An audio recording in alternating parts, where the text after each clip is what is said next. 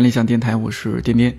因为平时经常自己搭配不同的材料熬稀饭喝，在办公室的桌子上也摆满了各种绿茶、红茶、蜂蜜、枸杞、秋梨膏、加湿器、护手霜之类的。同事就给我贴了一个养生的标签。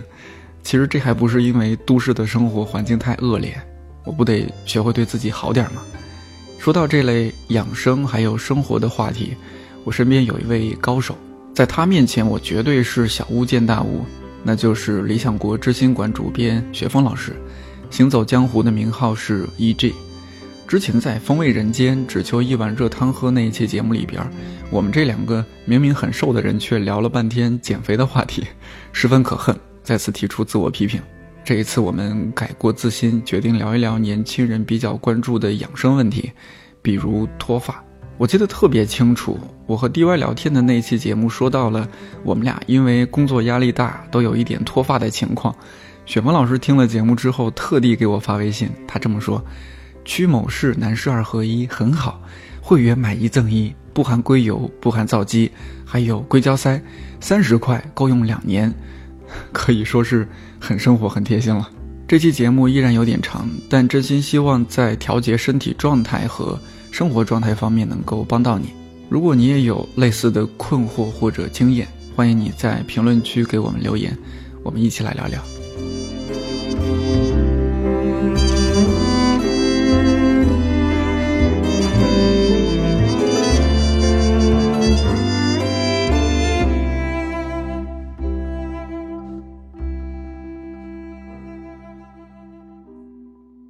去一年，我周围很多朋友。身体出各种问题，呃，和饮食有关系。我们上次聊到了奶茶，呃，等等，还有一些其他。因为我们的垃圾食品太多了，到年底他们逐渐，我就看到他们晒朋友圈说，今天去这个医院检查这个部位，明天去那个医院又检查口腔。哦，其实你说到这儿，我想插一句，嗯，就是科学的体检应该是这样的，那种大规模的，就是从头到脚的那种泛体检，其实是低效的。嗯，呃，不说它没用，至少是费钱的。就是你明明。这个这个消消化科的那些东西，那个腹腔没事儿，你查一遍，白吃了一堆射线，其实好像没什么必要。但是你真的觉得，比如说什么胸闷、胸痛啊、咳嗽不止，那可能你真的应该去照个低剂量的胸部 CT，看看是不是有肺癌的问题啊。就是要针对性的，而且一般我们单位给的体检呢，不会包括这个低剂量，呃，这个这个他们医院的行话叫低胸啊，低胸对低剂量胸部 CT 这种东西，其实在很多体检套餐里。要么不包括，要么只包括在老年黄金套餐里面，就是给你查一堆老年病题项目。其实能做到还不容易。在北京的话，朝阳医院是可以开的，所以大家感兴趣可以啊，不推荐就随便找，因为毕竟 CT 还是吃辐射。但是你真的觉得有必要的话，嗯，呃，咨询医生，如果他很慎重的听了你的呃主诉。然后又又很慎重替你考虑，而不是随随便便把你打发走了。然后他觉得你该做的话，可以考虑一下。嗯嗯嗯，这个基本上就是，如果你到了四十五岁以后，可能要考虑定期做一做。嗯，那那听我们节目的人好多都是十八岁以下，不需要为你的将来准备吧。呃，在这个空气是这样的一个环境里，谁知道呢？对吧？现在癌症也越来越低龄化了，熬夜也容易得癌哦。大家加班要这个悠着点儿。节目这个一起范儿，我觉得你就完全是化身为，就从知心馆主编变成了一个，呃，一个卖药的知心堂，可能叫知知心堂 主治医师。那这样，上次咱们好像聊到一本书，但是当时那个书还没有一个消息，所以就点了一下就没说。我我知道最近好像它是刚刚下场还是怎么怎么回事，叫饮食的迷思哦，叫副标题叫我们我们终于定了副标题了，叫关于。营养、健康和遗传的科学真相，就是这本书里面，其实它囊括了这些方面。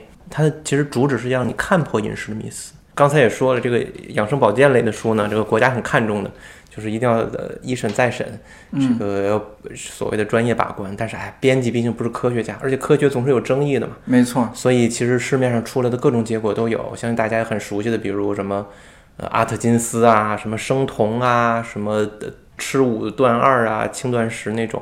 有人说这个植物油容易痴呆啊，有人说这个动物油容易心血管疾病啊，然后有人说这个红肉这个容易致癌啊，有人说你蛋白质补少了，你这个人没精神啊，什么就是基本上每一种营养元素的正反意见都有过。嗯，那这本书其实是在这方面有一个智力，它有两个切入点，一个是他会去谈那些。饮食的具体方案，他会给出他认为哪些方案可取不可取，或者哪些方面可取，哪些方面不可取的一些理由。嗯，另外更重要的是，他会给出你一系列的方法。就是当我们看到那些科学报道的时候，比如说有的报道说，哎，这个肥肉很不健康；有的报道说肥肉蛮好的。他们的出发点跟他们的依据的可信度，以及他们的那个方法的差别到底都在哪儿？比如说我们这个看到这个张三今天感冒了，他吃了个橘子，明天好了。这种一次性的观察，我们能不能说，哎，吃橘子治感冒？或者呢，我们跟张三生活了很久，发现他一感冒就吃橘子，然后吃了橘子他就好。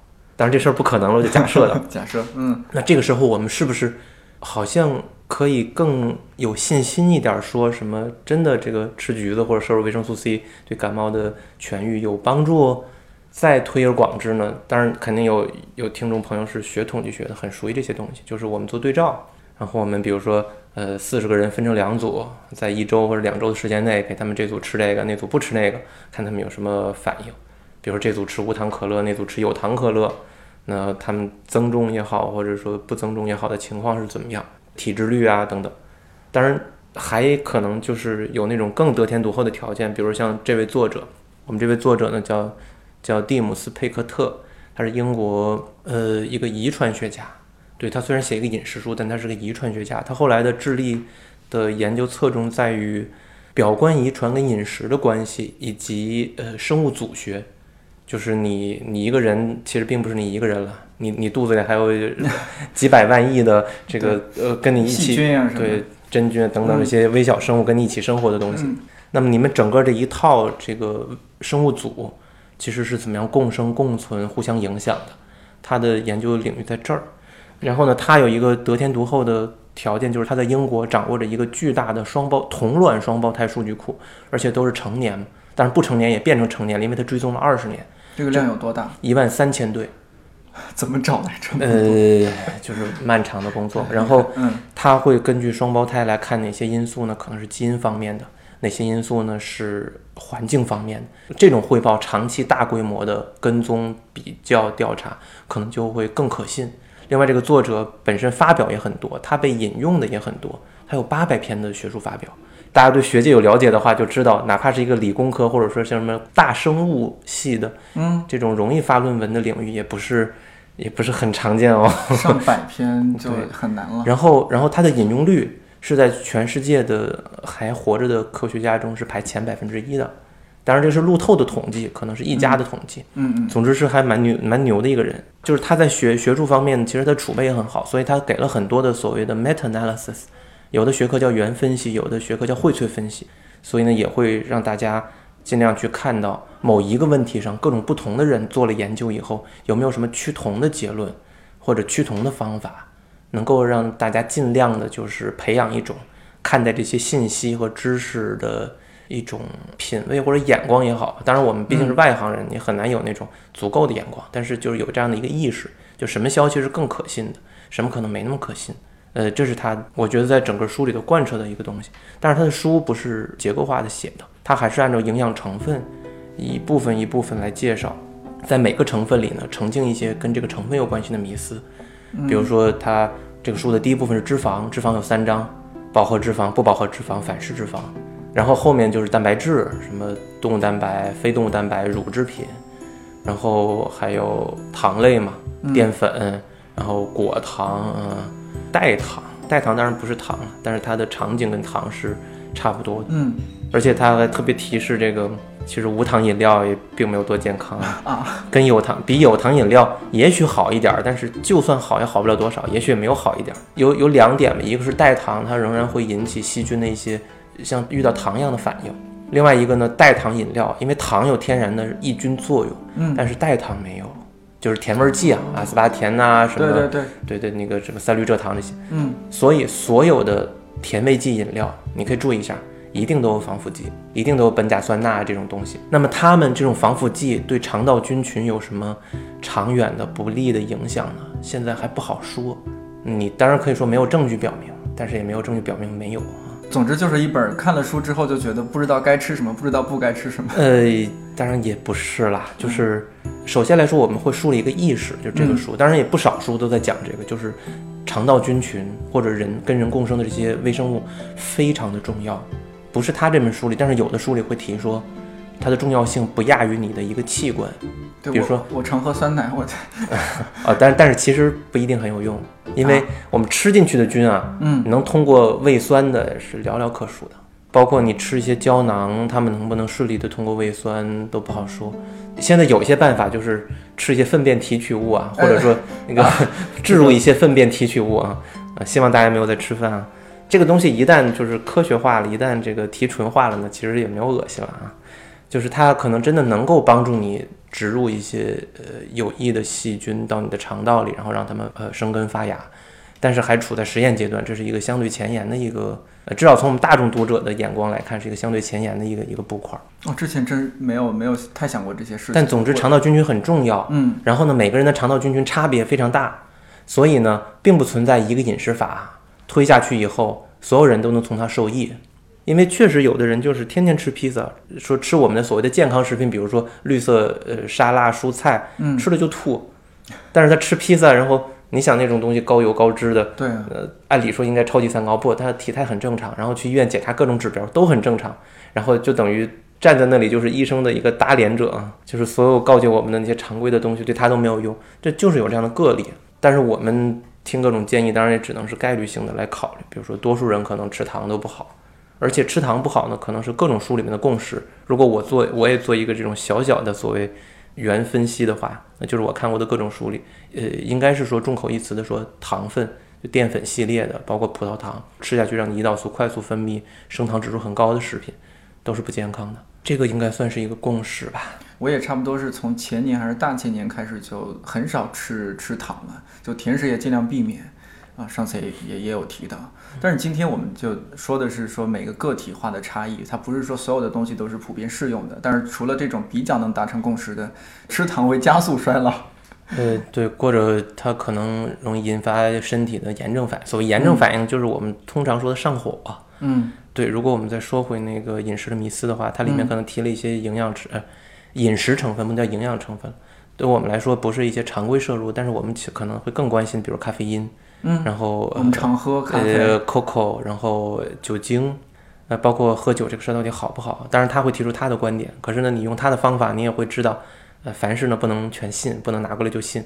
他当然是提出他的想法，但是我们也可以，呃，衡量着看。然后呢，咖啡因呢，它里面也确实举了这个惊悚的例子，就是有人咖啡因偶然摄入过量就就死掉了啊。就是我们现在喝咖啡有有一个问题，就在于我们的这种。不管是星巴克也好，还是咖啡豆也好，你每次获得的咖啡因的量是非常不稳定的。哦，要看它每一批次的这个豆子，包括豆子的产地，或者说就是你你冲的时候，因为咖啡因并不是均匀分分布在每个豆子里嘛，你产一勺豆子，对对对，对它不一定有多少咖啡因，所以这个，总之就是人生也是不可控的。对，当然，当然那是极个例的情况，喝咖啡喝死这种事儿还是太少见，太少了，太少了。对，嗯。但是如果你们也跟我一样，就是喝个咖啡以后就要兴奋到后半夜的话，就是要对要谨慎挑战，比如 double espresso 这样的东西啊。虽然我我每次都是 double espresso，觉得 觉得这样这个做人才才极致，逗死我了。上次就是有有朋友在评论区评论说，觉得你是一个特别自我矛盾的人，一方面。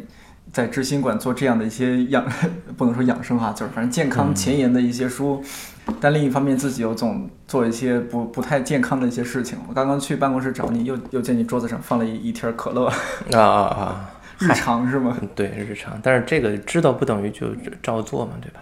嗯。而且就是有的时候人只是有旺盛的好奇心，比如我也很好奇这个女性是怎么样生产分娩的，那不代表我要去生一个，对吧？我想也生不了。呃，就这本书，它的作者，我很好奇，他是一个遗传学家，遗传学家，哎，然后做了一本关于饮食方面的，就这这这两个事情是怎么去搭在一起？就是表表观遗传，其实有人就提过，就是我们吃的东西可能会影响我们的一些表观遗传的性状，包括家里人，呃，比如父母很爱吃什么，他可能就会有一些表观遗传的性状会带到子女身上啊。具体的我我讲不太清楚，因为表观遗传这块我只是很很。呃，极为粗浅的。当然，我所有的东西都是粗浅了解，但是表观遗传在我所了解的事情里面更加粗浅，所以我不好误导大家。但是大家了解的话，现在信息时代嘛，你去 wiki 上看一下，就嗯叫什么 epigenetics 嘛，对，它有一个 epi 那样的一个前缀，嗯，可以了解一下，也挺神的。就是有人管这种学科叫做什么现代拉马克主义啊，用新的用进废退啊。相关的书应该有同行引进过，因为我当时审过稿子，然后也在报价，但是后来我没买，肯定就有人买喽。大家可以期待一下，不知道什么时候会出吧那种啊。影视迷思现在已经上架了吧？嗯，才下场，我估计是年后吧。嗯，年后，但是大家可以先看看我们那个，就是，呃，还蛮有吸引力的封面啊。哎，但是我我个人觉得，就是你刚刚说了这些，我我听起来觉得就是一一本儿。很普通的饮食指导的一个书，而且还指导的比较学术，好像不是特别很实操性的一本书。是啦，他不会说你做什么一定 OK，做什么一定不 OK，因为他的道理已经在刚才咱们前面已经讲了。对，没有这种东西。但凡很廉价的东西告诉你，哎，这个东西一定管用，一定灵，那你真的就要在心里多画几个问号。权健会这么告诉你，但是我们不会这么告诉你啊。这个世界就是真实的世界，就是很累的呀。嗯，那他这本书这样的话，最大的价值就是告诉你一个辩证的一种眼光去看待我们的。其实就是我，我后来有的有机会在介绍我们编辑室出书一个思路的时候，我会用四个词刻画，嗯，叫做趣味、态度、方法、知识，他们是依次排列的，趣味是最主要的，方法是比知识更重要的。那么这本书呢，我觉得它其实是有一个方法意识，而且它也有趣味哦，就是。他经常亲身实验。啊，虽然他亲身自己。对，虽然亲身实验这个事儿其实没有什么用，他当然也知道，但是他就觉得哎，好玩嘛，或者说我至少能够把我的主观感受告诉你，比如当个蝙蝠是怎么样，那我当个蝙蝠我就知道了，你没当过你不知道。比如说他他拉着自己的儿子，呃，这个说计划连续吃二十天的麦当劳。他儿子呢，本来是超级喜欢吃麦当劳的，有这个机会当然很高兴了，因为平时的话可能没有特别合适这样的条件。但是他儿子只有一个要求，就是说我吃几天巨无霸，我吃几天麦乐鸡，就是你你让我有点花样换着，然后你就让我吃吧。结果好像吃到反正五天还是七天的时候，他儿子就不行，并没有自己想的那么热爱这个麦当劳。那什么东西不能？希望麦当劳能够给我们赞助啊。那个有点难。然后 然后。他借此来来观察他儿子的肠道菌群的变化，就是每天采集变样，他自己有这个得天独厚的条件嘛，就是实验室都是全的，然后来看怎么样。包括他还拉着他全实验室的人，包括他自己六个人，什么天天吃奶制品怎么样，天天不吃奶制品怎么样，这个定期的采集变样，一持续持续好几个礼拜，反正哎，你知道跟着这个广义的生物大学科的教授。你要去读他的博士的话，你要掂量一下自己的身体是不是耐操。没事儿，就导师会让你吃点这个，吃点那个，拿自己做人体实验啊。对，它里面其实讲了很多有意思的例子，包括他自己为什么一个遗传学家开始关注饮食。对，因为他是被这个肥胖问题深深的刺伤了，不是他自己肥胖，是他看过有一个体重三百多公斤的女性，当她需要出门就医或者怎么样的时候。不得不把家里的墙有消防队拆掉一面，然后用那个绞盘车运出来。嗯，我看过那个新闻，看过那个图片，非常惊悚。就是这样的例子肯定不止一个。我们就是女性、男性更重的，或者没有那么重，但是仍然要消防队出动的都有。就是这种情况让人就是让他产生了那种社会责任感。就是为什么有的人会会这么难过，就是胖到这个地步，然后我们能为他们做点什么呢？当然，结果可能是。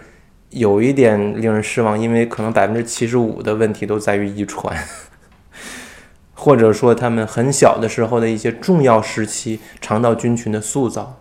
比如说有一对双胞胎的姐妹，同卵双胞胎哦，然后一个就是矮胖胖，一个就是高瘦瘦，然后他们在同龄的同卵双胞胎姐妹，然后在这个妙龄的时代，这个面临的追求者的情况是完全不同的。你想想那个不被追求的人是多么的受伤，其实差别在哪儿？就在于那个。矮矮胖胖的这个姐妹呢，在她比如说六岁左右的时候，有一次生大病，结果服用了过量的抗生素，彻底伤害了她的肠道菌群，以至于她后来再也没有恢复到非常健康的样子。这都是能够警醒我们的 case。它不能直接指导你，但是知识这个东西总归还是有用的嘛，对吧？对，嗯，就是新的一年，我还是希望自己身体更健康一些，在吃的方面还能怎么注意呀？就是根据这个书的作者呢说，大的宗旨其实他是说鼓励大家尝试一些呃历史上证明没有什么安全问题的传统食品，比如发酵食品，甚至有菌环境下的那种很粗糙的做的东西，比如说法国的一些奶酪，法国的奶酪品种非常多，而且很多都是在那种呃脏兮兮的案板上发酵出来，并没有那种美国 FDA 所控制的那些什么菌落不许超标的问题。当然，我们爱吃的什么泡菜啊、泡菜当然有别的问题，还是不推荐了。比如大酱吧，嗯，大酱、豆腐，就是各种那种呃经过呃豆腐也不错。发酵变性啊，就是它它的环境里很少有豆腐，但是它会推荐奶酪。其实豆腐就是植物植物性的奶酪嘛，啊，对对，嗯就是这些东西大家可以，当然不是说你你就只吃这个，就是可 可以保持一点积极的倾向，这样呢可能能够呃时不潜移时的吃点。对，潜移默化的呢，能够帮助你稍微改善一些肠道菌群，比如说酸奶也是，当然有条件还是吃完全不加糖的，就是真酸奶，没有添加的，就是奶酸了。你也可以就是呃从综合考虑来说，比如说吃一点哪怕有糖的呀，或者呃无糖的那种加甜味剂的，这个都都问题不大。加甜味剂也没关系。哎，你躲不开这些东西嘛，你糖你也躲不开嘛，就是，是我们知道什么东西就是不好，但是什么东西都是讲剂量的嘛。呃，对，我们也可以亲适当的更多的亲近传统食品，然后呢，在吃这方面呢，可以相对的保守一点儿，就是历来惯常大家吃什么，呃，什么是更通常的饮食方式呢？啊，我们就遵从一点，然后什么都不要过分。然后呢，哪怕是说所谓不健康的东西，偶尔吃一下呢，可能还会对你的机体起到一种锻炼的作用。就好像你去健身房，其实不就是把肌肉撕裂，然后让它让它刺激它长新的。那你偶尔吃一点不健康的东西，比如油炸的薯条或者什么高糖的甜食，可能能够刺激你的这个肠道菌群，这个面临严苛环境，给它一点选择压，让它长得更好，也未可知。就是这个东西有点存乎一心，说的就有点玄学的感觉啊，就需要个人自己把握。有的时候你身体给你的信号是是很可依靠的，因为每个人差别有很大，嗯你很难照着别人的方法去做你的东西。但是现在比较流行的，比如生酮啊，呃，我们刚才也说过，那种完全断绝碳水化合物的话，那你真的要考虑它对你的呃身体激素环境是不是合适，因为尤其对女性来说，这样可能会减少雌激素。但是，豆制品呢可以增加你的雌激素，怎么样？就是呃凡事可能还是不要太过分吧。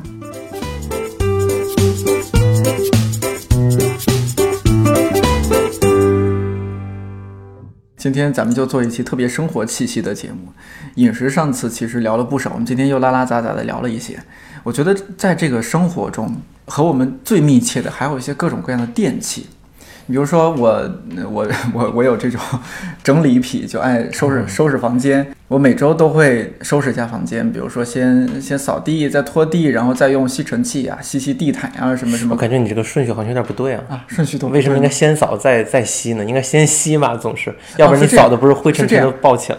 扫的是地，但是地毯是铺在地面上的，就先把地扫了，然后有些灰尘可能就会进入地毯。对，所以我扫了拖了，最起码把就是没有被地毯覆盖的这些地面弄干净了。然后刚刚可能打扫的时候荡起来的一些灰尘，它会进入地毯，那我再拿吸尘器再把它再吸掉。打扫卫生的最大的要义就是不要添置那些让你的卫生有隐患的东西，比如说什么各种小格子的那种什么小盒子呀，或者那种很多的就制造很多死角的东西啊。然后或者像包括颠颠老师地毯啊这种东西，我相当不推荐。啊，哎，我我这个我跟你说，这个地毯这个东西给我的幸福感特别强。哦，心理上的那没没得说了就。对，因为我坐在那儿，我盘腿坐在那儿，就再放一个小桌子，我在上边可能喝个酒啊，泡个茶呀、哦很开心。我为什么不推荐地毯？因为地毯是螨虫的这个富集区。哎，对，这个其实我知道。如果你是一个像我一样过敏的人，就家里少添这种东西，最好床垫儿都是都是实心塑料的才好呢。哎，我想把咱们这个家里边一些常用的一些电器挨个儿，我不知道你你了解不了解，我们挨个儿分析一下。嗯比如说这个吸尘器。大家经常会说，哎呀，当然说戴森的这个无绳吸尘器，当然让戴森给我们赞助。当然很网红哈。嗯你说这我们挨个分析一下，比如说这个吸尘器它有什么讲究？我现在用的是一个有绳的，绳子特别长，嗯嗯，呃 忘了是哪个国产品牌的。我自己用过有绳的，呃，然后我也在用无绳的，都不是戴森。我我给自己家里买过戴森，觉得对老人好一点嘛。因为戴森毕竟有强力的那个功能，嗯，别的吸尘器很多都是缺乏强力的，有线的真的就是心理体验特别糟糕。你带着那根线就是左转右转，然后往往有线吸尘器也只能吸地嘛，它配的那个接头也不全，什么这个暖气缝啊、床铺啊，就都也不容易吸，然后就很不爱用，感觉它的效果一般，包括从里到外吧，等于。但是老式吸尘器是可以推荐，就是那种一个大桶连着一个长长的脖子，那种有声吸尘器是力量肯定是够的。只吸尘器这个东西只要力量够，它就好用。呃，但是它你有别的麻烦，就包括你要那种吸尘器有的是可以清洁的那那种集尘袋，有的是一次性的，你要买那个东西。然后那个吸尘器收纳是个问题。呃，另外搬家的时候那种吸尘器很重。对，总之就是你得综合考虑。我为什么推荐无声呢？就是在于。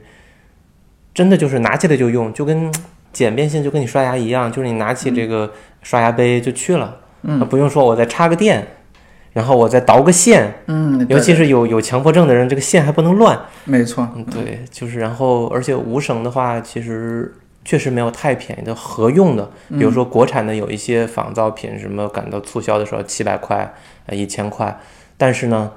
确实吸力都不够，你但凡说要有一个吸力够的，差不多都要照了一千五以上，所以是一个有点败家的东西，不符合我们这个钱少事少的生活宗旨。对对对，你要避免吸尘器呢，最好你就搬到南方去。对，哎，前几天咱们俩聊这个选题的时候，你还和我说了一点，说为什么说北方必须得用吸尘器？因为扬尘太厉害了，而且呢，北方。人在享受冬天暖气呵护的同时，其实你的螨虫也在享受暖气的呵护。那个适宜的十八到二十五度的温度，非常适宜螨虫繁殖。然后螨虫当然品种也很多，但是不管什么品种，都可能让你过敏。尤其你们家如果有小孩的话，你小孩如果呃在低龄的时候长期暴露在螨虫密度高的地方，他大了以后很可能会有哮喘的问题。嗯，挽救他啊！啊，我今天刚看了一个文章啊，我就这个现炒现卖了，感谢那个文章。我有，呃，因为做节目我忘了你的名字叫什么。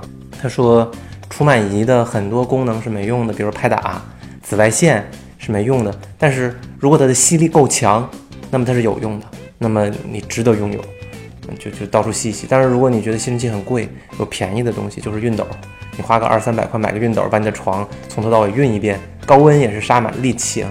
就是熨斗这个东西呢，如果你只为了熨衣服，那么从我个人体验来讲，我还是推荐你挂烫机，因为熨斗要求你有很大的空间，因为你必须要呃熨烫板，你真的在床上或者在桌子上很不好搞，或者你搞那种床上熨烫板很不好用，你搞一个立式熨烫板，而且呢，你真的就是你要操持那个熨斗，操持的会比较比较娴熟，可能才能在温度最合适的时候呢，就是熨成最合理的样子，要不然呢就是大差不差。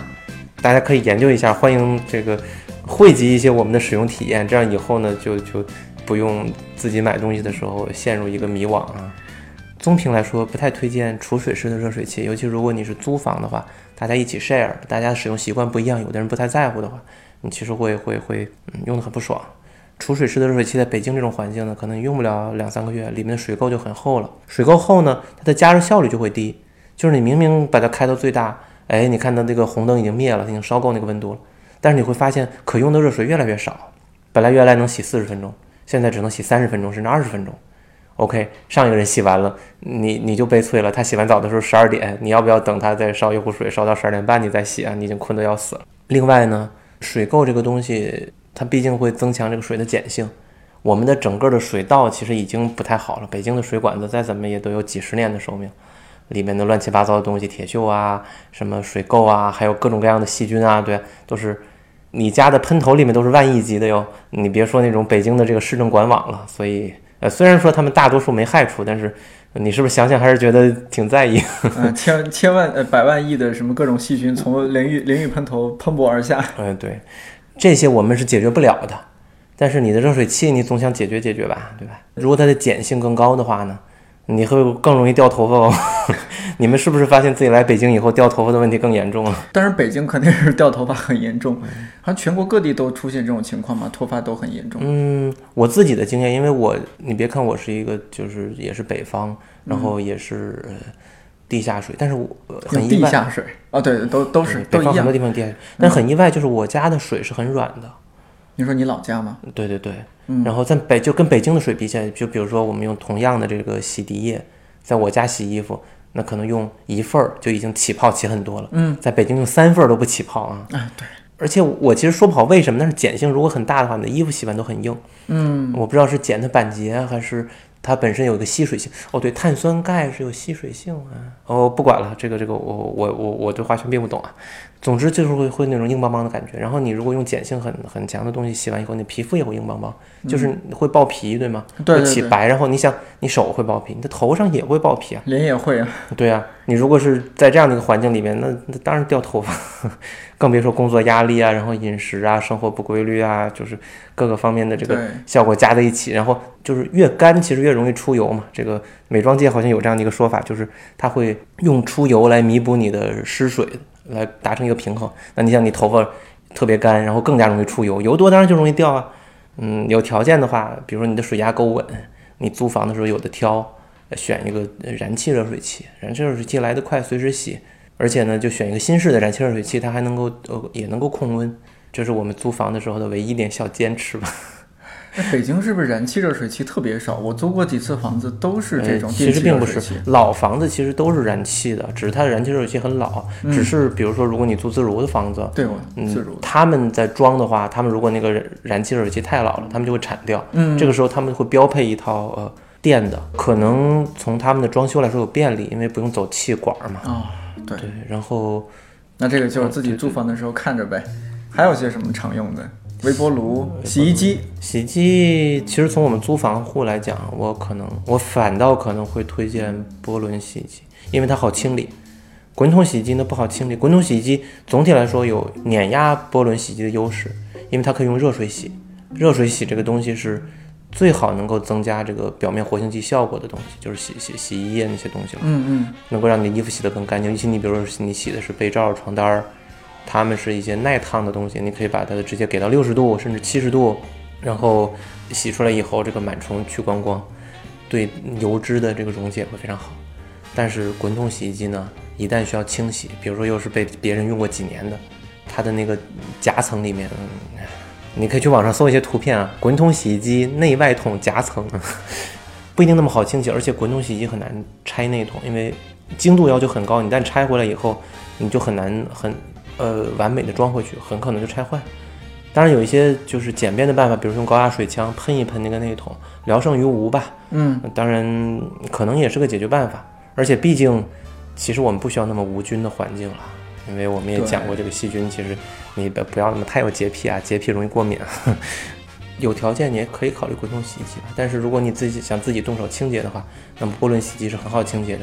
你把那个螺螺丝拧下来，把它那个罩圈拆下来，然后用一个长刷子，哎，或者你请一次这个家政人帮你洗一次，你学一下，然后后面就可以自己清洗。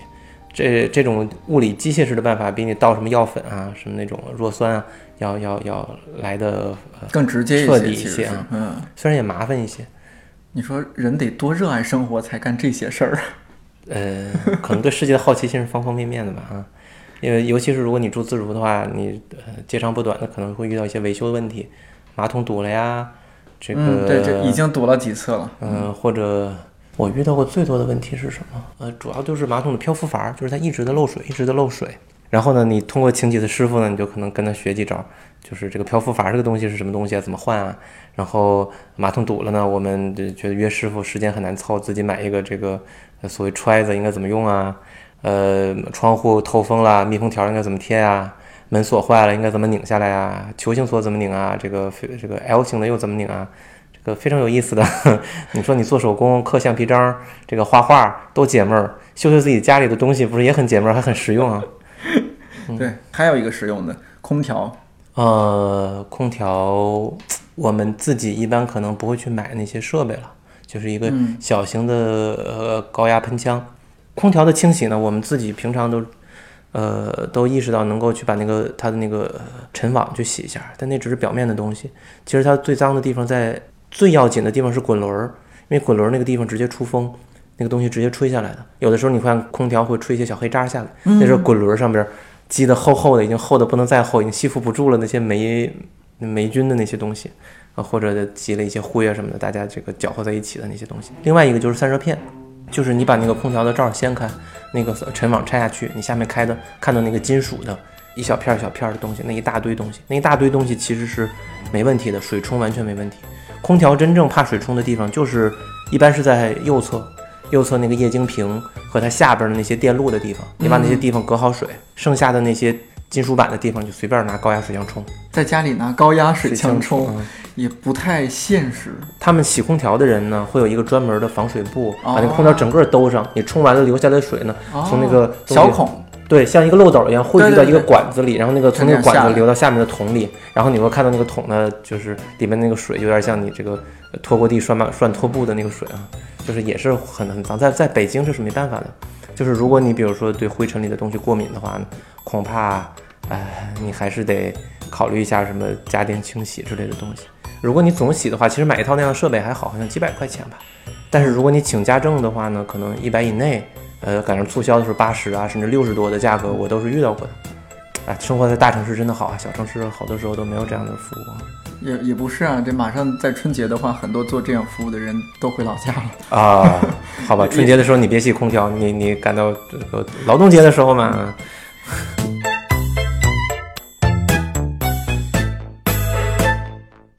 今天咱俩聊了这些，我我觉得自己最最明显的一个感受就是生活真不容易，吃的要注意这些，生活中这些各种零零碎碎的电器，你说你说一 J 老师，你平时除了做书，你还得操心这些事儿，真的好累啊！所以啊，真的就是哎你说我们活着图什么呢？我散布一点儿这个所谓的负能量。如果颠颠老师觉得不行，就把它剪掉啊。嗯就是我们所以活着，就是因为已经活了。这死这个事儿是很难的，我们不不能讲具体的细节的东西，毕竟嗯我们是个广播节目啊。嗯就是我我我刚才有没有在节目里说过，我们做书第一讲的是态度，嗯所以我们我们其实有一些态度的书，有些已经跟大家面呃见面了，有些还在这个制作中。就是我们的态度就是，哎，大家想开一点儿，想开一点儿，事儿少一点儿，呃，不要给自己找麻烦，你的生活就会好一点儿。比如说这个洗衣服麻烦，你衣服要布多的话，你手洗不就完了？或者说打扫卫生，你家小一点儿，你不就省一点儿时间，嗯对吧？空调的话，嗯、你住在这个热热的北京，我搬到这个四季如春的云南去，我是不是就不用空调了？嗯，为什么非要在北京呢？对吧？啊，为了这个北京的工作机会多，那为什么要工作呢？对吧？啊，为了挣钱活下去，你真的需要那么多钱吗？其实想想也未必哦，就是满足自己真正需要的东西，而不是什么办健身卡这种虚浮的这个刺激你物欲的东西，或者买个 LV，对吧？我们这个，你知道有的时候外卖送的那个保温袋都很好用的，能够用很多很多次啊。对所以冰袋，对啊，所以这些每每次我都留着。你有这些东西，你能够就是我们不说 LV 这样的什么贵的东西，就是无印良品吧，对吧？嗯，也也不便宜呢。对啊，就是你真的不需要那么多钱。我们我刚才说的态度书呢，我们就是已经跟大家见面那个书叫做《做二休五：钱少事少的都市生活指南》。就大圆扁理，对，作者叫大原便利。嗯，他传达了这样一个理念，就是一旦我看破了一些东西，看破了资本主义对我的洗脑啊，你一定要有钱，你才有自由，你一定要呃买那些东西，还努力工作，新教伦理，你就被资本主义这个诓骗了。你已经忘了你真正的需要是什么，你去追逐那些虚幻的需要。但是呢，当你把这些浮华抛开，你住到远郊去，房租一下，比如说从人民币四千块降到了一千八，然后呢，你自己做饭吃，也不叫外卖了，每个月伙食费从一千五降到了五百，然后，呃，你也很少买衣服，那些职场你需要出来这个呃刷限量感的东西，什么小西装、小领带，然后涂个口红，再呃买个小包包的这些钱也都不用了。这样的话，你可能每个月以前挣个一万五，花个一万四，剩个一千呢，这个还要用来抚平自己心里的创伤。对，嗯，精神损失。说不定还要天天欠债，这个还花呗、还信用卡。但是呢，你现在可能住的远郊，然后天天去超市、去七幺幺打个工，或者去这个到云南当个艺术家，然后卖卖专辑啊。当然这个不一定好容易实现了，这是我我随便说的，嗯嗯。然后你可能每个月收入只有这么呃三四千块，但是你也能剩一两千，而且你不用做心理按摩，你说哪个多哪个少？而且你剩下了大把的时间，别人挤地铁，别人跟同事撕逼，然后别人这个呃借酒浇愁的时候，你都可以这个享受自己跟自己相处的那种宁静的、修养的、顿悟的时光啊。而且呢，你也不用跟太多的人 social，剩下的都是真朋友，他们会不远千里去云南看你啊，都是都是可靠的人。呃，甚至呢，你在一个植被呃友好的环境里，比如像像作者所在的日本的大城市的郊区，那么你也可以去郊区拔一些野菜吃啊，也不用花钱，而且食物多样性很重要。嗯，对我刚才忘了饮食的迷思里，作者就是建议大家一定要杂食，越杂越好，一顿饭吃十几种食材才好。像投资一样，风险分散。大拌菜啊，所以我特别喜欢吃大拌菜。大拌菜其实材料不多，但是呢，就是有一种丰富的感觉，五颜六色的。对，就比如说你一顿饭里有豆子、有米、有菜、有肉，有这种肉、那种肉，这种菜、那种菜，然后有炒的、有生吃的，就是够丰富的话，你应该会，呃，在更多的环境里面能适应。嗯，那么，那么这个这个，包括我们的这个大圆扁里这个作者，他也是，包括那么臭臭的银杏啊。他都有办法处理，你说天天就落在满大街，我我们小区就特别多，太臭了。对，就是你想把那些东西变废为宝，把它摘过来，然后都可以利用起来。包括呃，我在德国的时候，其实有超多的野生韭菜，跟国内的不太一样。但是呢，他们超市卖韭菜也是很贵的，可是山上这些韭菜卖善变也不要钱啊。对，这都是一种生活的思路。包括你，你一旦不用陷入到那种资本主义的那种呃涡轮里面，就是有一奇葩说，大家。呃，可能很多很多人也看过了，毕竟是个热门节目。就是那个谁，呃呃，詹青云，嗯，他有一集我已经忘了他辩题是什么了，但是他有一段剖白让我印象特别深。他说，现在这个社会，我们每个人平均工作时间十二到十三个小时，在都市里面。啊，我知道那个辩题是大城市一张床还是小城市一套房？哦，好好好，嗯，我们十二到十三个小时，然后我们像我们被这个社会像燃料一样投入到机器里面，可是这个社会并不问我们真的需要什么。我们自己也不问，我们就觉得哦，这个这真的叫我为祖国献石油了，我就是那个石油，就是添到那个燃料机器里面，然后被烧掉。其实不一定需要这样，哪怕你机缘没有到，我们不是说极力的这个鼓吹一种生活方式，这个需要机缘，你的机缘没有到，我的机缘也没有到，但是不妨去想想他那种生活和了解一下他那种生活里的那种情绪，哪怕当做一种可以远远照亮自己或者可以远远启发自己的东西也好。对，就是这是我们已经面试的，还有没有面试的呢？就是吓唬一下大家，我们那个书有可能会叫做《活着很糟，死了也很糟 》，人生困境伦理学啊，它真的是一本伦理学，是一个学院哲学家写的。大家有了解我们哲学书的人，就是那个哲学是做出来的，呃，包括如果之前了解过理想国公众号推推送的那些讲哲学蛋疼思想实验的那些东西，可能会了解我们我们心目中的哲学书的气息，它真的会让你有点烧脑，但是它会讲一个。经过深思熟虑的道理，他不是随便信口胡说的，他的逻辑应该是不能说颠扑不破或者经得起推敲，至少它是值得你去认真对待的。嗯，一八年开始我们出的很多书都有点神，就看起来奇奇怪怪的一些选题，但是你又觉得说和你脱不了干系。嗯，包括你刚刚说这些，我们一直以来接受的一种理念就是，你生活不是难道不是要越来越好吗？为什么还没有到越来越好的状况？没有到那个好的状况，又开始往回走？不，这个，哎，我们说的中二一点，叫“离奇为我而设也”。什么叫好呢？对吧？那个那个是谁呀？石勒是石勒还是谁？反正历史上很多人不是说过这个话吗？就是啊，他们那些所谓的这个。世俗的那些规范啊，那些传统啊，都是约束一般人呢。我们中二少年不无所谓。当然，饮食上你可以这个传统一点啊。对，所以其实我们一直想能够把我们的趣味跟态度表达出去。呃，科普呢当然是一个路子，哲学当然也是一个路子。但是，所谓有鱼跟泉的分别，就是我们目的还是鱼。我们为什么要学知识、学文化？让我们呃对这个世界理解更多。你理解这个世界，世界。你跟世界就会有更多的呃更多层层面的关系嘛？我一直在这个借乔姆斯基的措辞，叫刻画我们，我们是关注人文科学。为什么我们说科学是这个世界重要的人文的面向之一？就是因为你没有这方面的知识，你在现代社会里，你对这个世界理解少了一个面向。但是反过来说，我们知道这些为了什么？还是为了我们的生活更好，或者为了我们的呃想法跟我们的行动更自洽呢？或者说，为了一种更加真正意义上的生活，就是它是经过我反思的，就是它是跟主体有有有关系真切关系的东西。对，因为现在好像我们都被裹挟。咱们俩刚刚闲聊就聊到这个手机这个问题，就聊来聊去，觉得哦，可能现代化就是因为一部手机。如果我们脱离了手机，我们马上进入一种比较回归本我的一种生活状态。嗯，你可以考虑买一个 Apple Touch，就是没有手机的 电子设备，能够陪伴你度过这个一个又一个愉快的夜晚。呃，对对，也还还要再背一些书什么的，有音乐有书其实就可以了。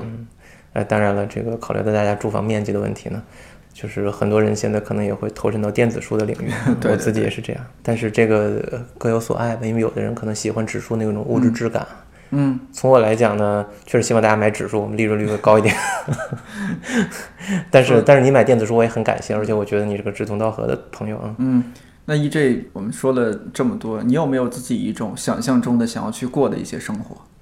什么怒不做编辑也去什么云南昆明？啊哦，我已经过了那个年纪了。有有一段时间，可能几年甚至好几年，呃，不太想明天了。到我这个年龄的话，想不想明天也无所谓了。别这么说，说的自己好老，你不是八零后吗？呃，对，八零后难道不老吗？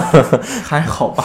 对，就像这个，其实你刚才说，现在很多年轻人抱怨身体不健康，其实就跟当年很多年轻人抱怨自己很老是一样的。什么？你知道我们看节目的时候，不是也有那种十七八岁小姑娘说，哎，上了年纪以后啊，怎么样怎么样，对啊，吧？对对对，那个十五岁的老女人哈，对对对，或者什么，哎，我这个二十五岁这个一身病的这个不健康的中年人，其实哎，当然我也不止二十五岁，就是反正我现在也不想未来了，所以所以这个点点老师跟我说说什么期待的生活，等会儿什么叫不想未来了？就是未来还得想，就是未来他会找上我，我不用去找他，对我坐在这儿等他来上门儿，对吧？您这是活到从心不逾矩的生活状态了，是吧？我不用上赶着去找他啊，对我也我也可以享受一次大牌的感觉。嗯，知天命了也。好吧，啊，并没有，天命总是我们参不透的事情。然后这样的话，确实心理压力会小很多。然后好像自己每天的生活过个大概齐的，都很能接受啊。有时候你，我觉得你在理想国的状态特别像一个隐士，呃，每天用口罩、用用帽子、用各种设备把自己包装起来，但是每次我们一录节目，又觉得你的内在是一个极其之丰富的一个浩瀚的一个世界。其实每个人心里都有很多话想说嘛，我只是可能我孤独了太久啊。那个，呃，毕竟留学生嘛，就是那个，在德国比较压抑，呃，其实不是的，我上次也澄清过，我我戴口罩是因为过敏，嗯，然后我戴帽子是因为帽子这个东西真的很好。如果大家有人没有戴帽子习惯的人，特别是在冬天的北方，我强力推荐你，你多戴一个帽子可以少穿一件衣服。哦，我以为是多戴一个帽子，你少掉好多好多头发。呃，那倒不一定，嗯，就是真的会保暖的效果，因为头发的面积就很大，毛孔又很多，它散热很多的。你不要仗着你的头发长就怎么样，就况且你的头发也不一定很密实哦，对吧？戴帽子是戴围巾，你就可以少穿一件儿这个嗯秋衣，对对毛衣之类。反正我是我应该有至少八年没有穿过毛衣了，哪怕在德国那么冷的世界，但是德国室内的暖气是相相当好的，就像我们的化工大院儿一样。就是这样的话，你也不会有那种什么出门冻个半死，然后到地铁里这个冰火两重天的感觉啊，对你的健康也比较有利啊。而且戴帽子就是你可以以后就自己理发，就像我们的这个左二修五的作者以及我老一样，我老也是自己理发了很多年，差不多跟我穿毛衣的历史差不多，就是很稳定，你也不用跟理发的小哥这个几轮的交锋，啊，对对对，来这个这个办卡不办啊，买产品不买，两边打薄嘛，不打。对，就是哎，跟人沟通真的好累哦。你跟你的手沟通，一定比你跟理发师沟通要容易得多。大家也可以去关注一些这个小小家电，就是那种有定长卡尺的理发器。我已经把我们管的编辑同事安利了一套了，他现在已经追随我的脚步啊。你现在也是自己理发，对啊，就是已经很多年了，很多年都是就很多年。我从我就，说我就从到德国开始嘛，哦，从那个时候德国找人理发，很贵，嗯，不能说很贵，你叫十欧元的话，其实能干很多事情。对，不能说吃一礼拜的饭，好几天也差不多了。嗯，十欧元，十欧元下个馆子都可以了。对对对对，我就说怎么来了理想国，我差不多来了来了公司两年，总觉得我发型是很稳定。对你发型也太稳定了，就是我一直好奇说你的理发师怎么可以做到技术保持的这么稳定？呃，这个现代社会我们依靠电器啊，依靠科技啊。当然，你也可以用剪子，就是有的人也做得到。嗯，或者或者你把它扎起来什么，那就费洗发水。但是我不推荐了，我是觉得短的比较好。接下来知心馆要要又要出什么神仙书？我我现在已经对知心馆兴趣越来越重了。开春以后，我们会先推出一本跟流感流感有关系的书，叫《病毒星球》，它里面会讲跟感冒和流感有关系的病毒，以及什么呃 HPV 啊，然后艾滋病病毒啊等，大概十种左右的跟我们生活会有密切关系的病毒。嗯，那在流感季推出呢，有点发国难财的感觉了，但是大家可以提前了解一下，感冒有一种病毒，流感是另一种病毒，这两种病在我们的语言里都叫感啊，但其实是完全不是一种病。感冒呢是鼻病毒引起的其他的病原体对身体的侵入，比如说什么呃肺部的、呼吸道的各种什么链球菌啊这种菌那种菌，它们引起你的不适、咳嗽啊，然后咳痰呐，然后发烧啊等等。但流感呢是流感病毒，这种病毒本身就是憋着搞死你的，靠我们强大的免疫力然后抵抗过去。当然，呃物理跟药物的退烧也是免不了的。面对这种东西呢。不是很有办法，你当然可以吃这个，嗯嗯嗯嗯，达菲，但是呢，它不一定对每种变异都很有用，而且变感冒、流感病毒变异又很快。疫苗的事儿呢，哎，我们就不多说了。感兴趣的人，大家能了解到我们现在的这个 艰难的情况，所以大家要保重啊。呃，可以，春天又是一个流感肆虐的季节。对，可以看看我们关于讲病毒的书。